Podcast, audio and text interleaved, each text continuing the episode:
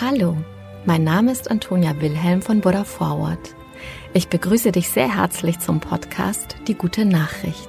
In diesem Abendpodcast erzählen wir, welche Nachricht uns besonders bewegt und inspiriert hat. Die Geschichten sind für alle Menschen geeignet, die den Tag mit einer guten Nachricht ausklingen lassen wollen. Eine gute Nachtgeschichte also für jung und alt. Mit Die gute Nachricht setzen wir ein Gegengewicht. Mit großen und kleinen Geschichten über Glück, Gelingen und Entwicklungen, die Hoffnung machen und das Herz wärmen. Packung aufreißen, Folie abwickeln, Tetrapack leeren. Manchmal ist es zum Verzweifeln, wie schnell sich die gelbe Tonne füllt. Von der eingeschweißten Gurke über abgepackten Käse bis zum Flüssigwaschmittel. Kaum ein Produkt ohne Kunststoffhülle. Unser Planet ist plastifiziert. 4,3 Millionen Kunststoffverpackungen wurden 2020 in Deutschland produziert. Die jährlichen Kunststoffabfälle haben sich seit 1995 mehr als verdoppelt. Vergangenes Jahr haben unsere Müllabfuhren wieder 6% mehr Plastik aus unseren Haushalten weggekarrt. Insgesamt sind das rund 40 Kilo pro Kopf jedes Jahr. Dabei landen die Becher, Folien und Behälter gar nicht immer in der Tonne. Allein die Elbe befördert jährlich 42 Tonnen Kunststoff in die Nordsee. Dass die Menge an Plastikmüll steigt, hat verschiedene Gründe. Unsere Gesellschaft wird älter und mehr Menschen leben in Singlehaushalten. Senioren und Alleinstehende kaufen aber eher kleinere Portionen und die Verpackungen sind im Vergleich aufwendiger.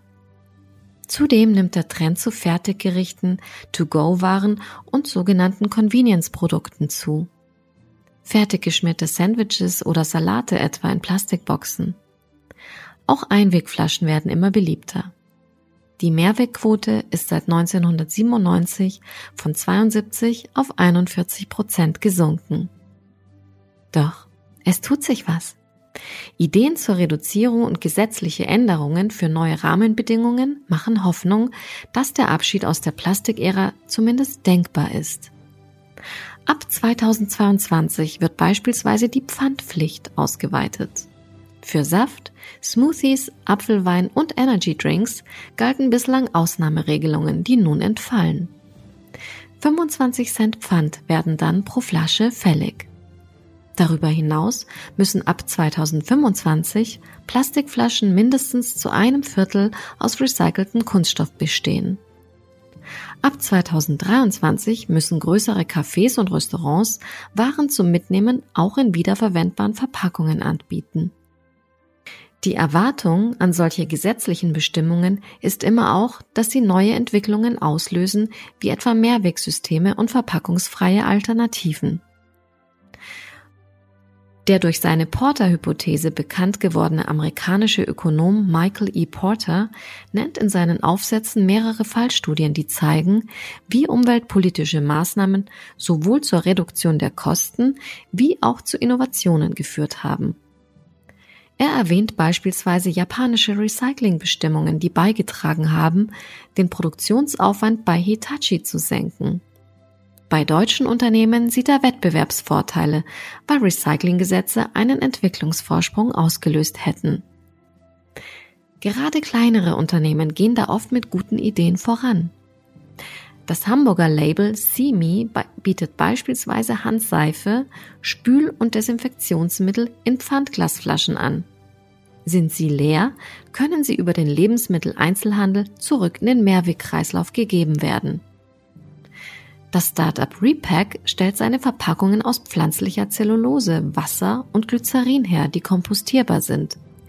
Ebenso wie die aus Jute hergestellte Versandkiste der Neugründung Compact 61.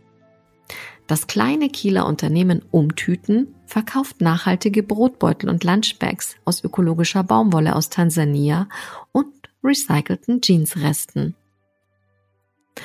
Doch auch große Unternehmen beginnen umzudenken. Der Konzern Henkel verwendet für die Flaschen mancher seiner Haarpflegeprodukte bis zu 98 Prozent Altplastik. Für seine Marke Nature Box verwendet er sogar sogenanntes Social Plastic, also Kunststoff aus Müll, der etwa vom Sozialunternehmen Plastic Bank an Stränden gesammelt wurde. Auch DM geht voran. In 150 Filialen der Drogeriemarktkette können seit Oktober in einem Pilotprojekt leere Kunststoffflaschen von Pflege- und Reinigungsmitteln zurückgegeben werden. Damit will der Konzern testen, ob Kunden und Kundinnen dazu bereit sind.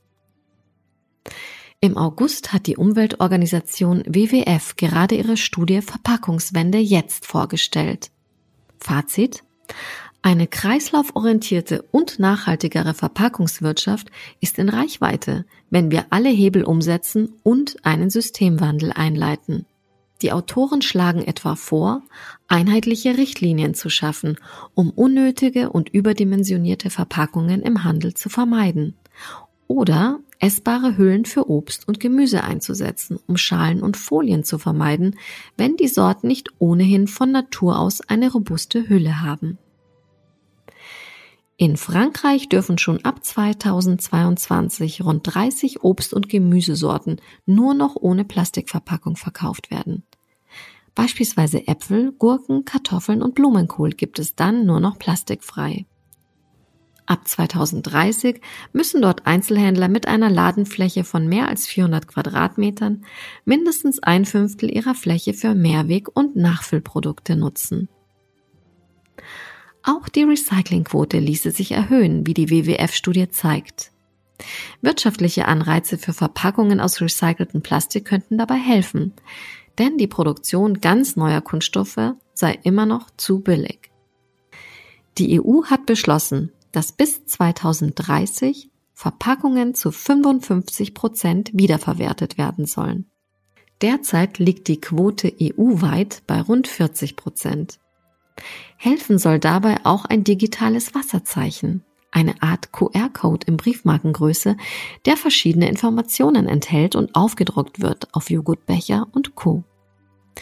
Im Recyclingunternehmen erkennt die Kamera daran die Materialzusammensetzung, sodass die Verpackungen sortenrein sortiert werden können.